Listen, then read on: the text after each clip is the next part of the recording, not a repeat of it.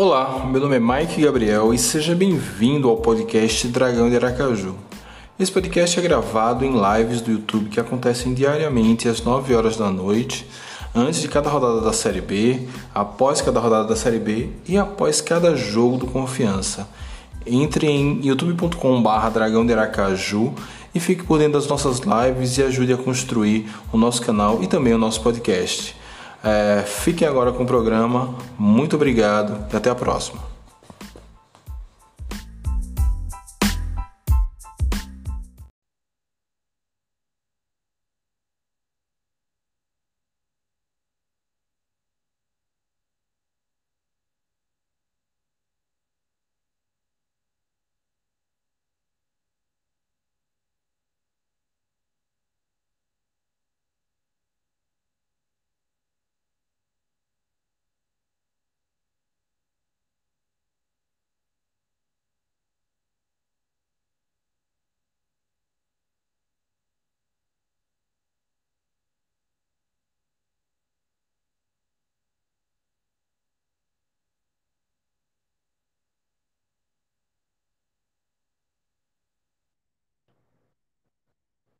Boa noite, turma! Salve, salve, torcida azulina!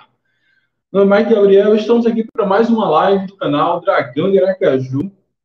E hoje para falar sobre o clamor da torcida em relação a Michael Fracaro. É, o jogo de ontem, mais uma derrota do Confiança, mas o que mais se falou após o jogo não foram os dois gols tomados pelo CSA, não foi um erro, possível erro de escalação, um possível erro de tática, um possível erro de substituição.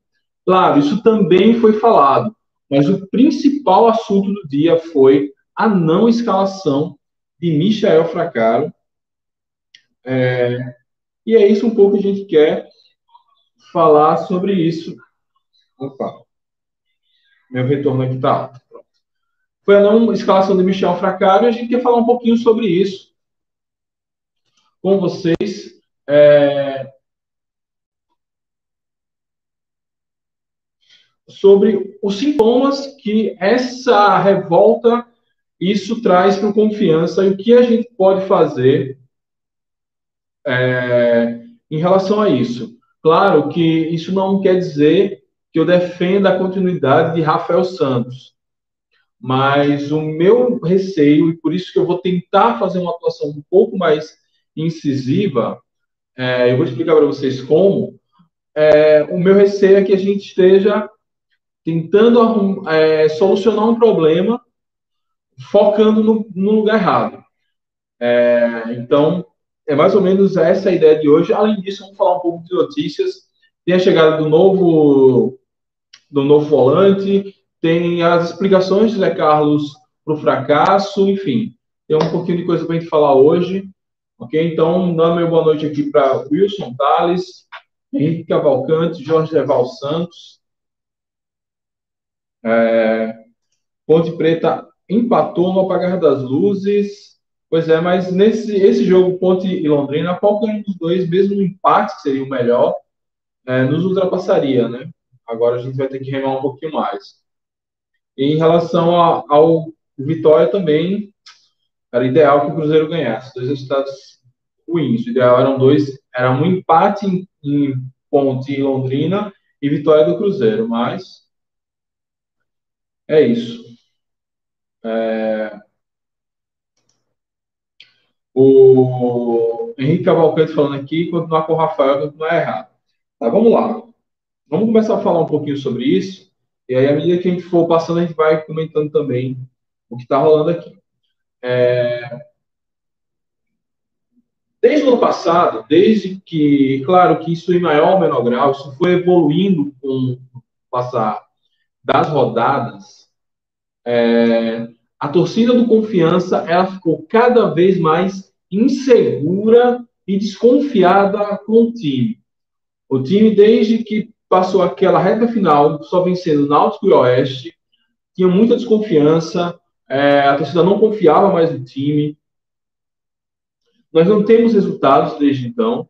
Acho que as vitórias que tivemos de lá para cá, dá para contar nos dedos. As vitórias que tivemos de lá para cá, dá para contar nos dedos, nos dedos de duas mãos, talvez. É... O nosso desempenho na reta final da Série B do, ano passado foi péssimo. O nosso desempenho até agora na temporada é péssimo. Então, estamos muito inseguros e com muita desconfiança. Nós não temos certeza do trabalho que está sendo feito.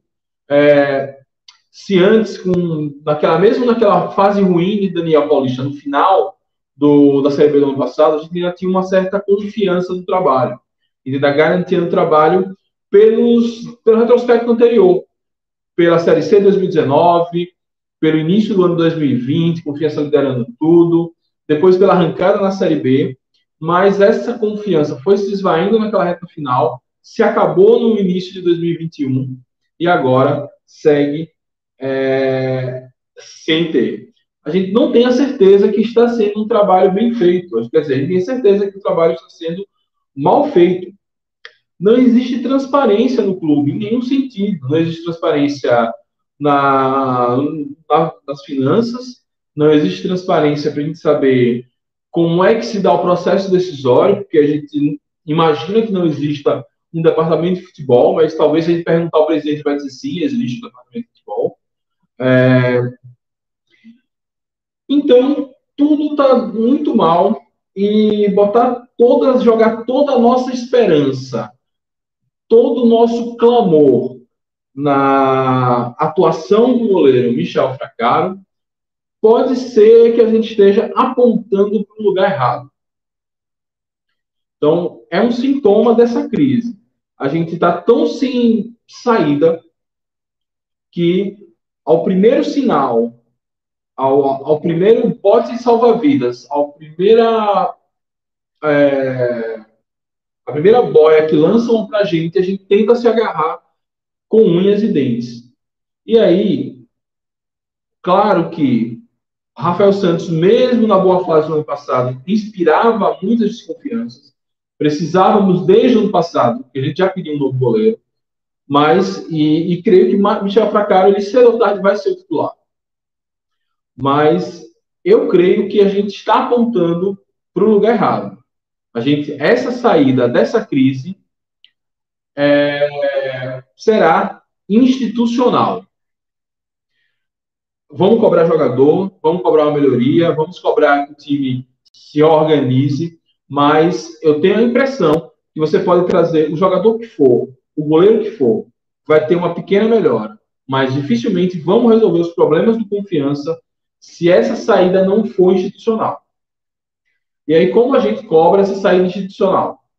Esse é o problema. Por exemplo, rolou uma baixa, está rolando uma baixa assinada aí para pedir a saída de Rafael Santos do da titularidade, uma coisa que nunca vi, mas acho válido. Mas, assim, da, da, minha parte, a gente vai começar a cobrar algumas questões institucionais. Talvez é, cobrar o que mais pega.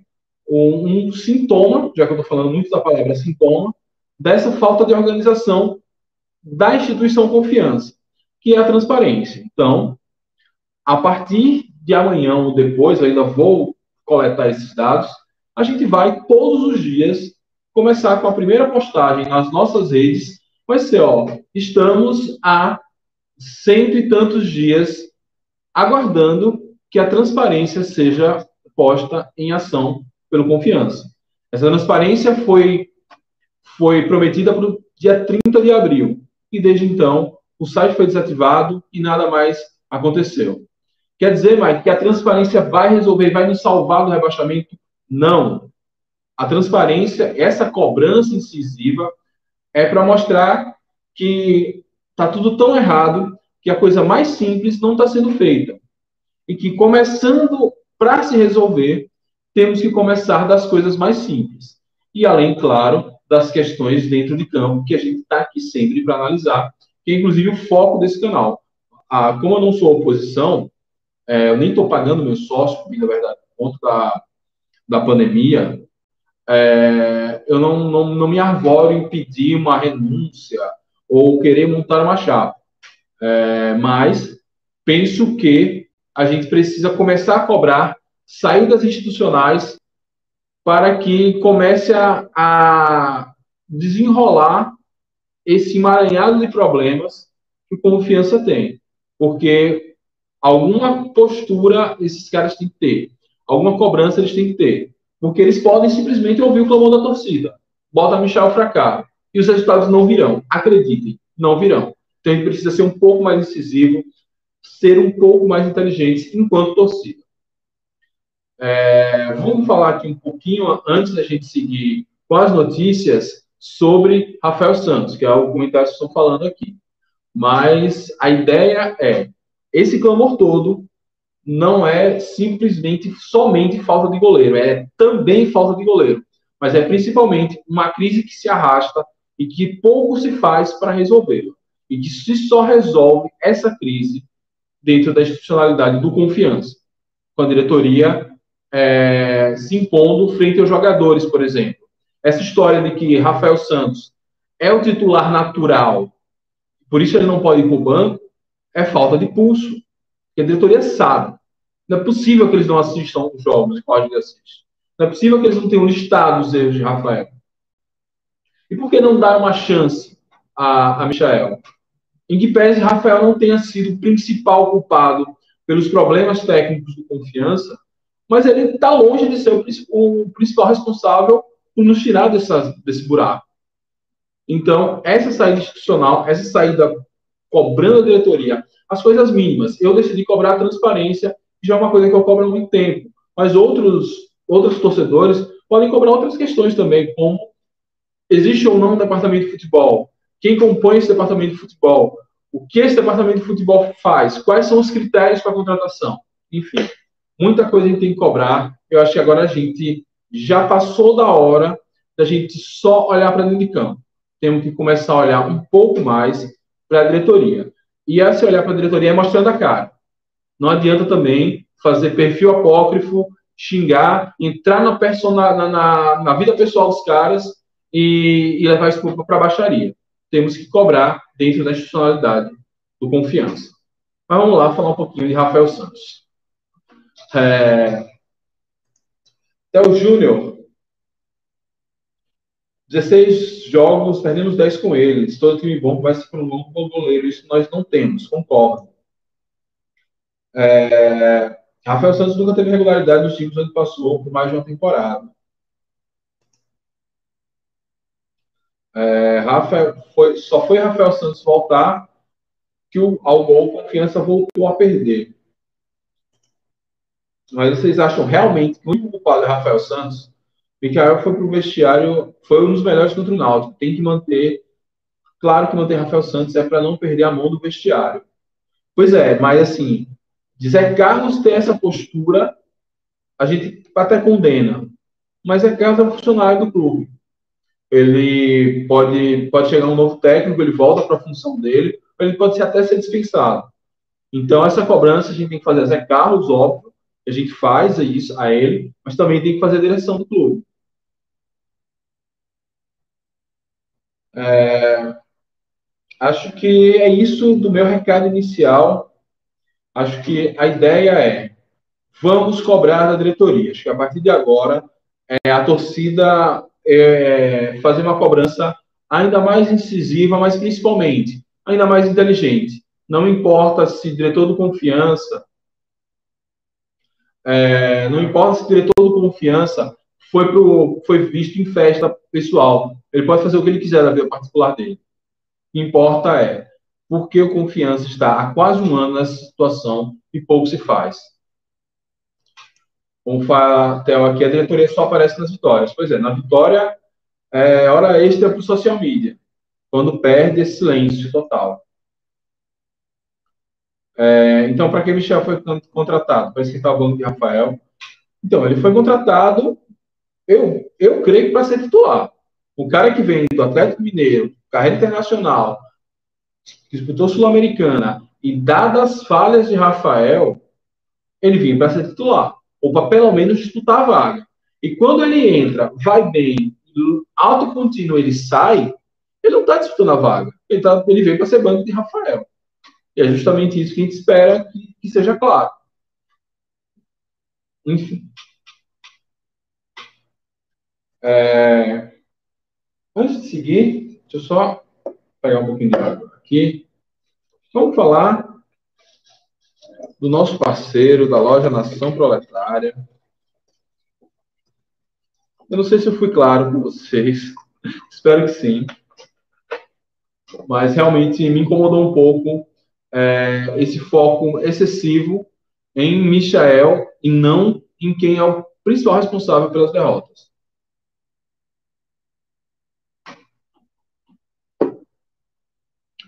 Mas vamos lá, botando na tela aí o Instagram da loja Nação Proletária. Loja Nação Proletária que hoje no seu Instagram está destacando essa camisa amarela de treino, mas eu vou destacar para vocês a camisa retrô do título de 1990.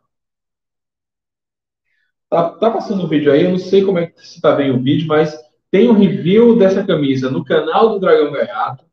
É, essa camisa, ela tá por 130 para o sócio torcedor ou à vista e 140 para o não sócio.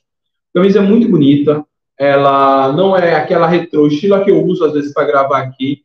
Ela é um pouco, deixando um pouco mais sintético, então ela se adequa melhor ao clima de Aracaju, né, é aquela camisa que eu uso.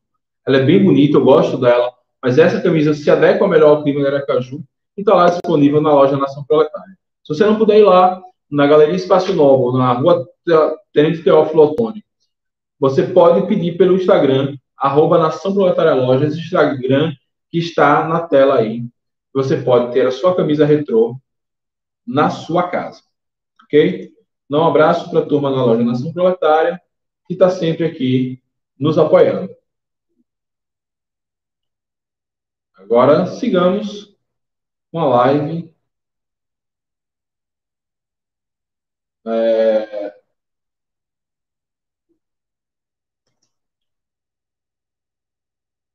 Sigamos com a live. É... Ó, o DG aqui. Salve, DG. Deixa eu mudar a visualização aqui. a visualização, a tela cheia, ela trava um pouquinho. É... Não sei por que passar pano para Rafael. Técnico do Santana, que vinham bem, só porque tomou o drible para não ocupar o goleiro. Aí me vem com o Luan, que está um tempo jogar. Ah, deixa dizendo que o vídeo ficou travado um pouquinho, mas deu para ver. Massa.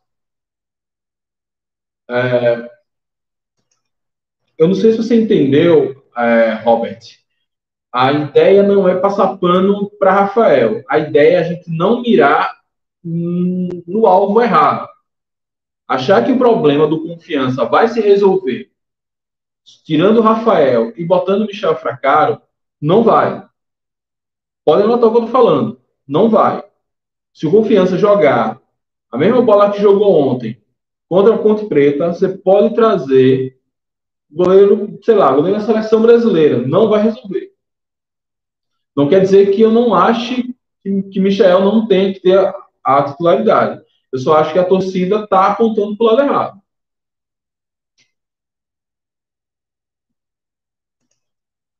Como disse o Wilson aqui, esse time não tem transparência e a gente vai cobrar essa transparência.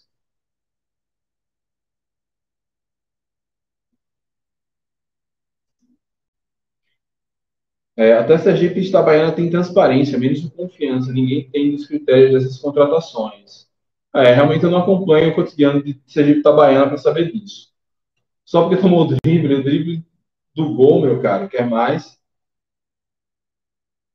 É, realmente teve a questão que existe uma desconfiança, e aí a gente nunca sabe de nada, né? Porque nunca é nada divulgado, que Vinícius estava lesionado, é, inclusive Luan iria entrar independente de ter o gol ou não. E talvez seja um, um, um motivo dele ter tomado aquele drible. Além disso, a defesa toda estava desconjuntada ali. Mas vamos seguir, vamos falar de outras coisas, daqui a pouco gente volta para Rafael, porque eu sei que esse vai ser o tema da noite.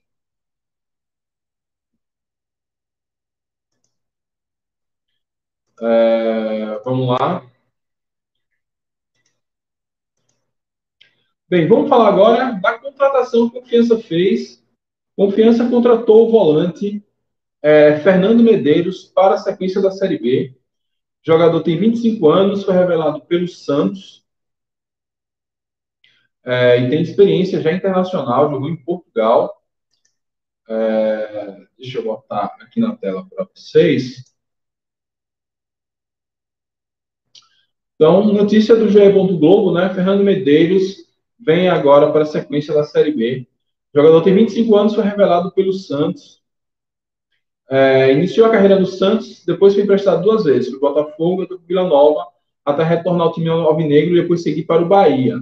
Após sair do clube baiano, ele atuou pelo Raio Majadahonda, da Espanha, Portimonense, de Portugal, e Ituano, seu último clube.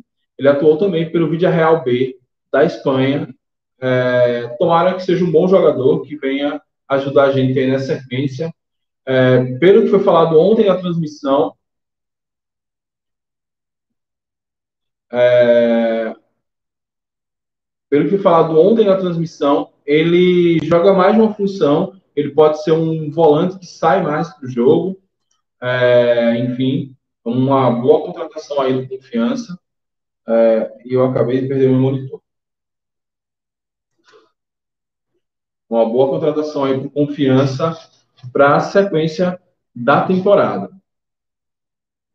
É, além disso, meu Deus, agora eu fiquei Deixa eu voltar aqui com a minha tela que a gente continua.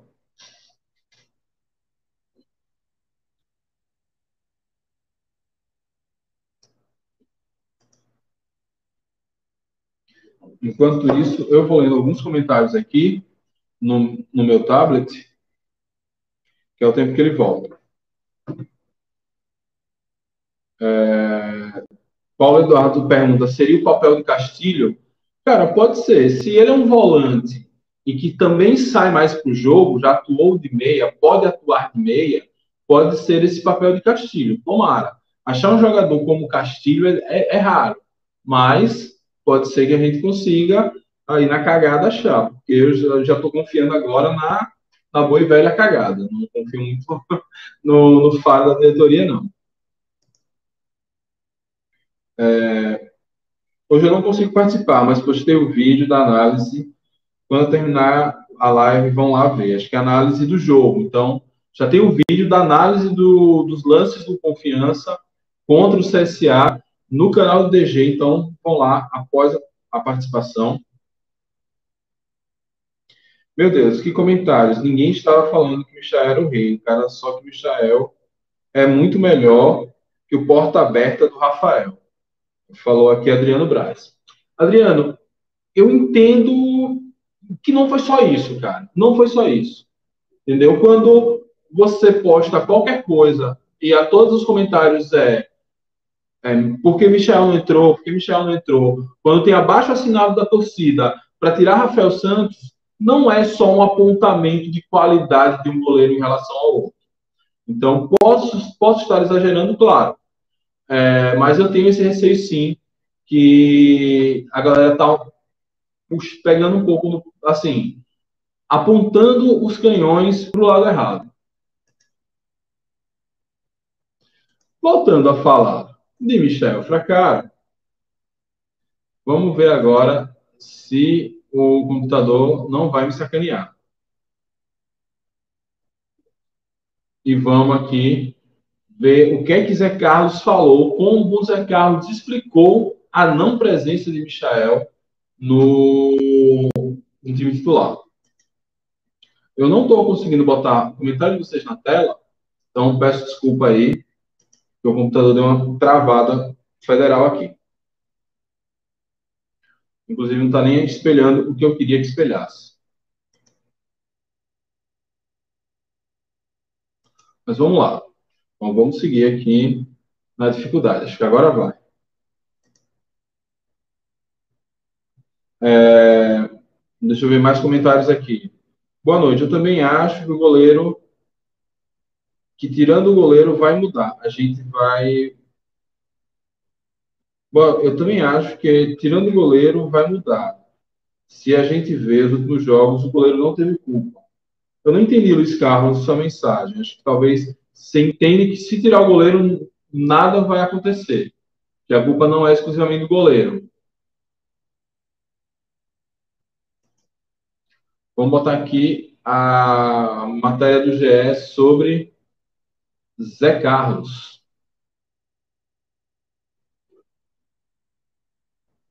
Vamos ver se agora aparece. Opa, agora foi. Eu acho que foi.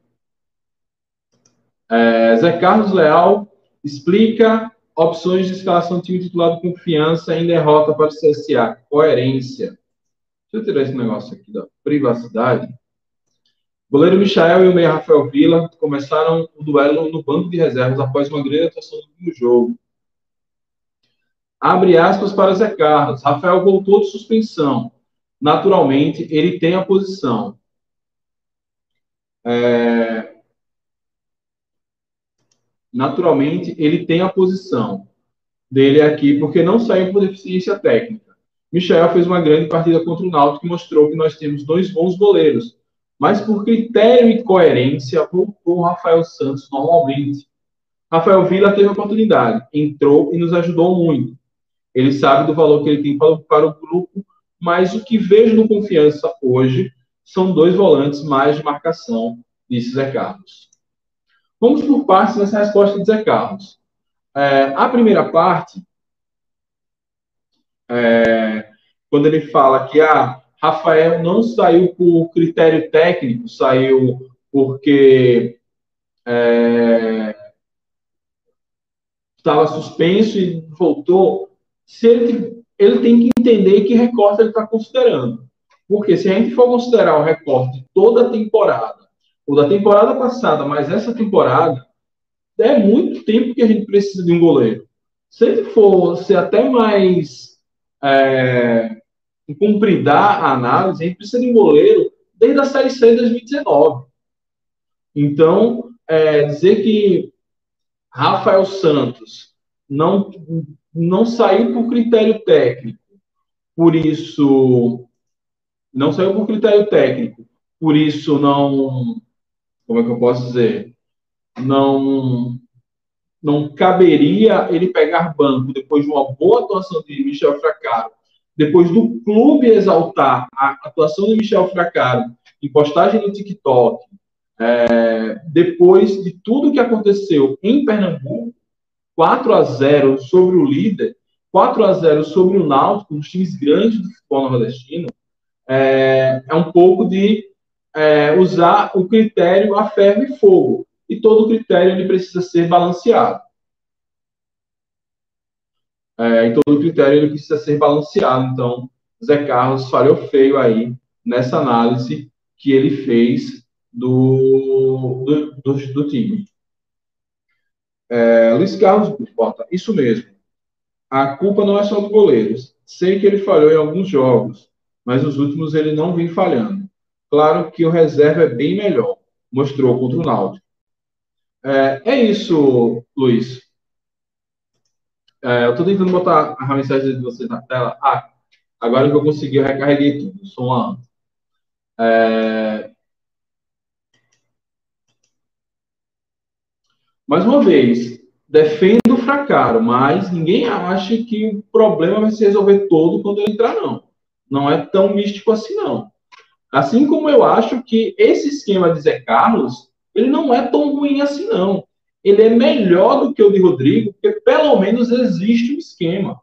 Agora, essa, essa coerência, essa forçada de barra para colocar determinados jogadores é que não me entra.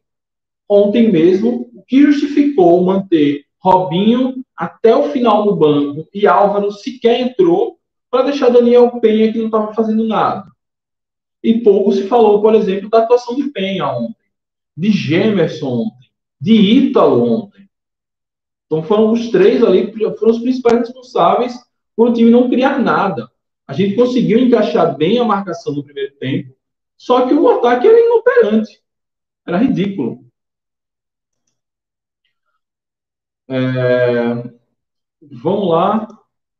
seguindo aqui com o nosso giro de notícias, é, Paulo Eduardo, se Zé Carlos não viu que Rafael estava padecendo de boa eficiência, só Zé Carlos viu que Rafael Santos não estava padecendo de boa eficiência física, técnica. Exatamente.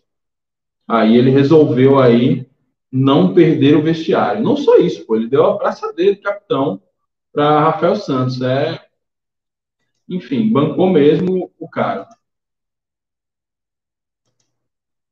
Por fim, vamos aqui às análises do GE. Globo das atuações do Confiança no jogo contra o CSA. Então, é, deixa eu botar na tela aqui para a gente ler aqui como foi que a equipe do GE leu o jogo e a gente vê se concorda ou discorda das notas e das avaliações.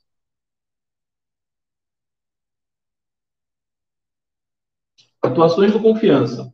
Serginho é o único destaque positivo para a derrota, em derrota para o CSA.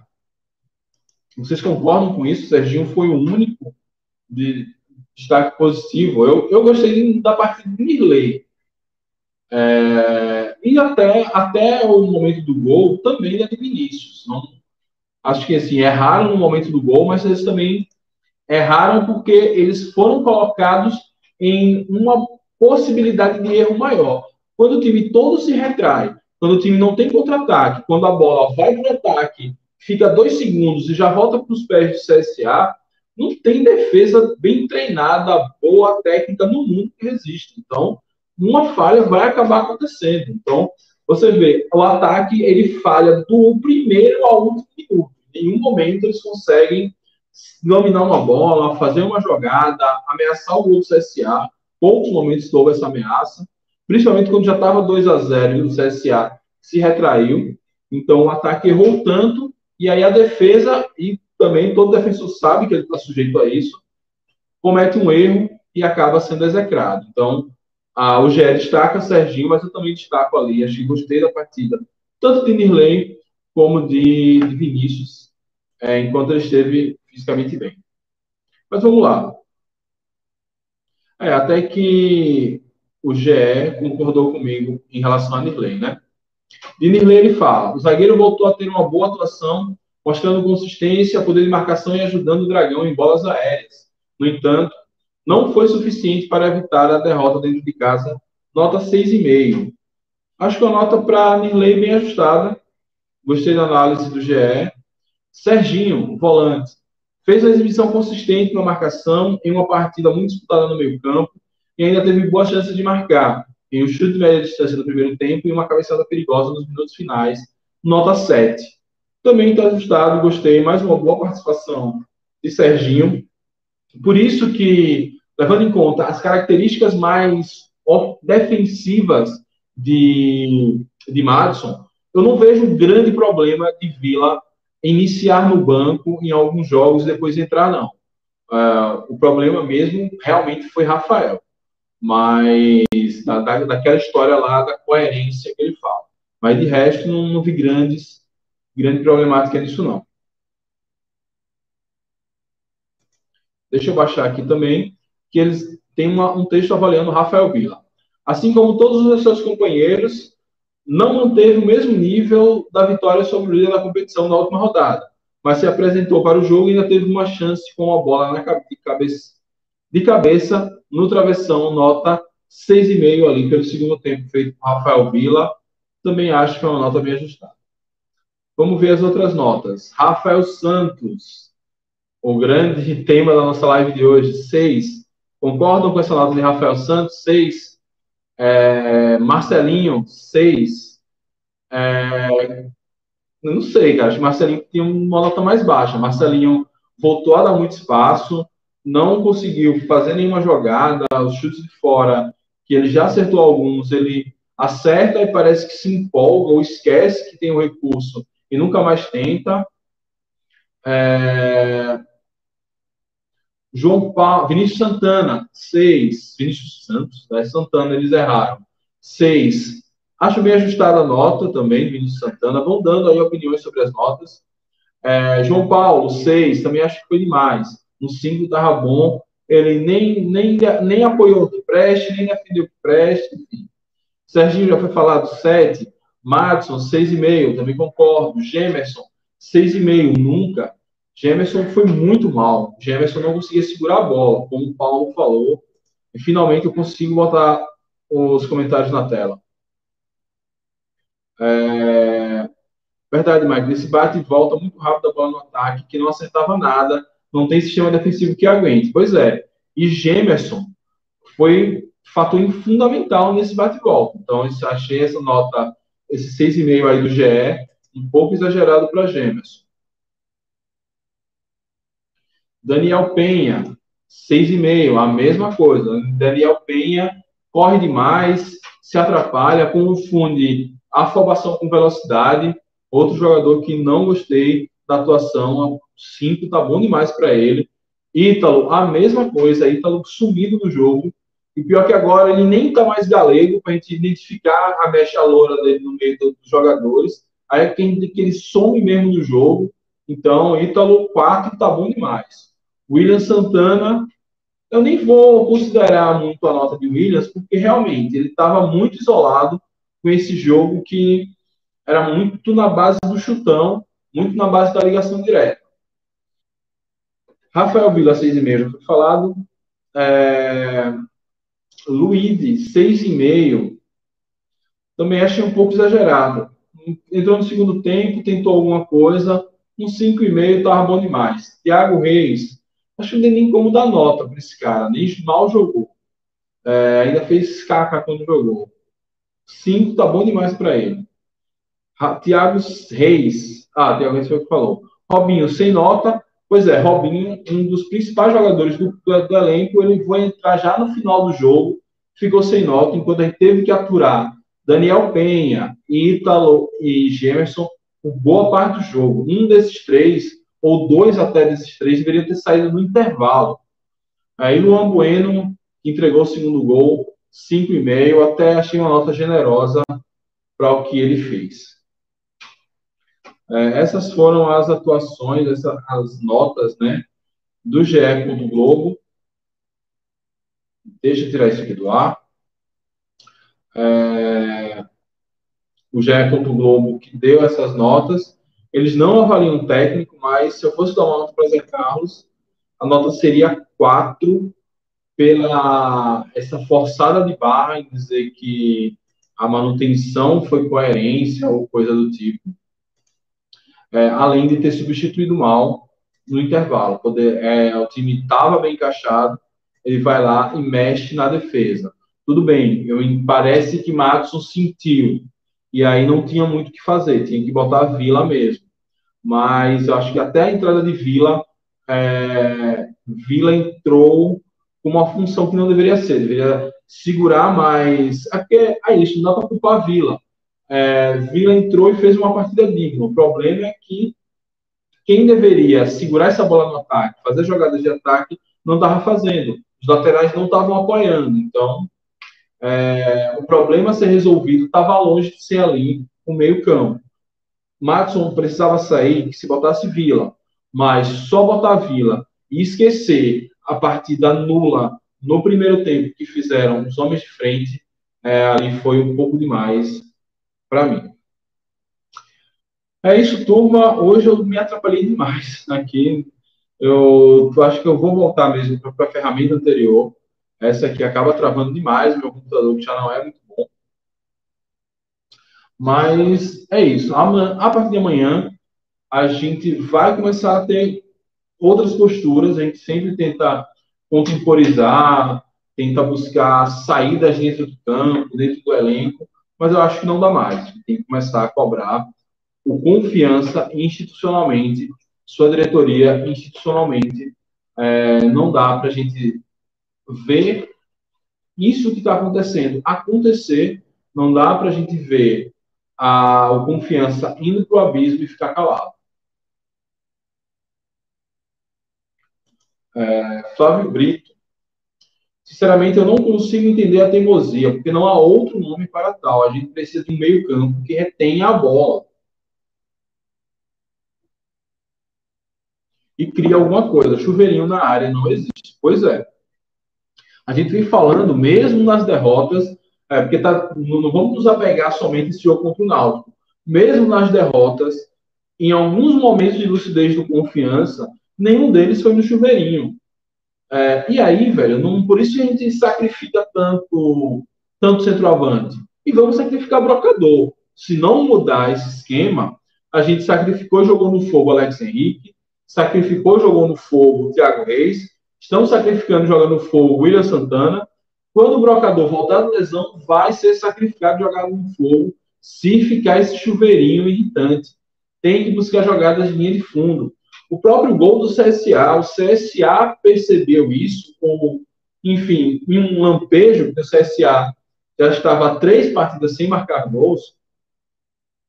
Você vê que a jogada do CSA vai em parte pela linha de fundo. O CSA cruzou muita bola e os zagueiros tiraram. Por isso que eu elogiei tanto o Vinícius Santana. Muitos cruzamentos que o CSA fez, ele conseguiu cortar. Confiança não teve Teve uma ou outra que passou, é, que levou até um. Poderia levar perigo, mas o atacante não conseguiu aproveitar. Mas quando eles fizeram uma jogada de linha de fundo, eles conseguiram entrar na área, tocou para o cara que driblou Vinícius Santana, chutou e a bola, depois de, de tocar em Rafael, sobra lá, acho que para Yuri, sei lá o nome do cara que fez o gol.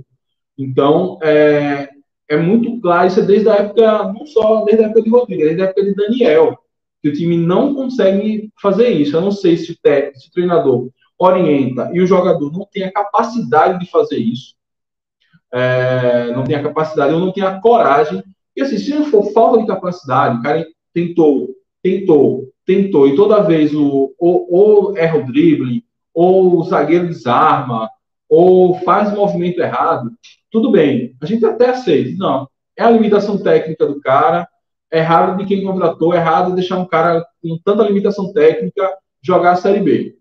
Mas o problema é que às vezes o cara nem tenta. Tá todo armado, às vezes até o companheiro passa para dar opção de passe. Ele faz o quê?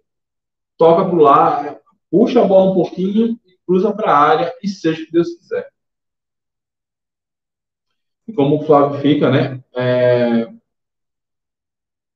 é, isso quando consegue chegar na área, exatamente. É, Mike, falando em Thiago Reis, você não acha que os centroavantes estão sendo sacrificados? Sem ligação fica difícil. Eu acho que estão sendo muito sacrificados.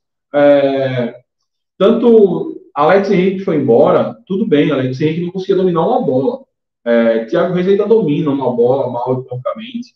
É, mas realmente é muita ligação direta, é muito chuveirinho e você perceba algumas chances que ficaram marcadas para o Thiago Reis, aquela contra o Londrina, teve uma, eu não lembro agora exatamente contra quem foi, que Vila atrapalhou ele e tomou a frente, o próprio Vila perdeu o gol. Todas essas jogadas, eles saem meio do, de jogadas de linha de fundo. É, e não é dizer, ah, vamos bater só nessa mesma tecla. O problema é que confiança só bate na tecla do chuveirinho, que é uma tecla errada só bate na tecla do chutão e está vendo que está errado. Então precisamos de mais recursos. Precisamos de pelo menos tentativa. Eu já estou me conformando com tentativa. Se tentar e não conseguir por deficiência, está ótimo. Fica para a próxima, enfim, arruma outro que consiga minimamente chegar na linha de fundo. É, é isso, turma. Desculpem aí as intempéries. Prometo melhorar das próximas.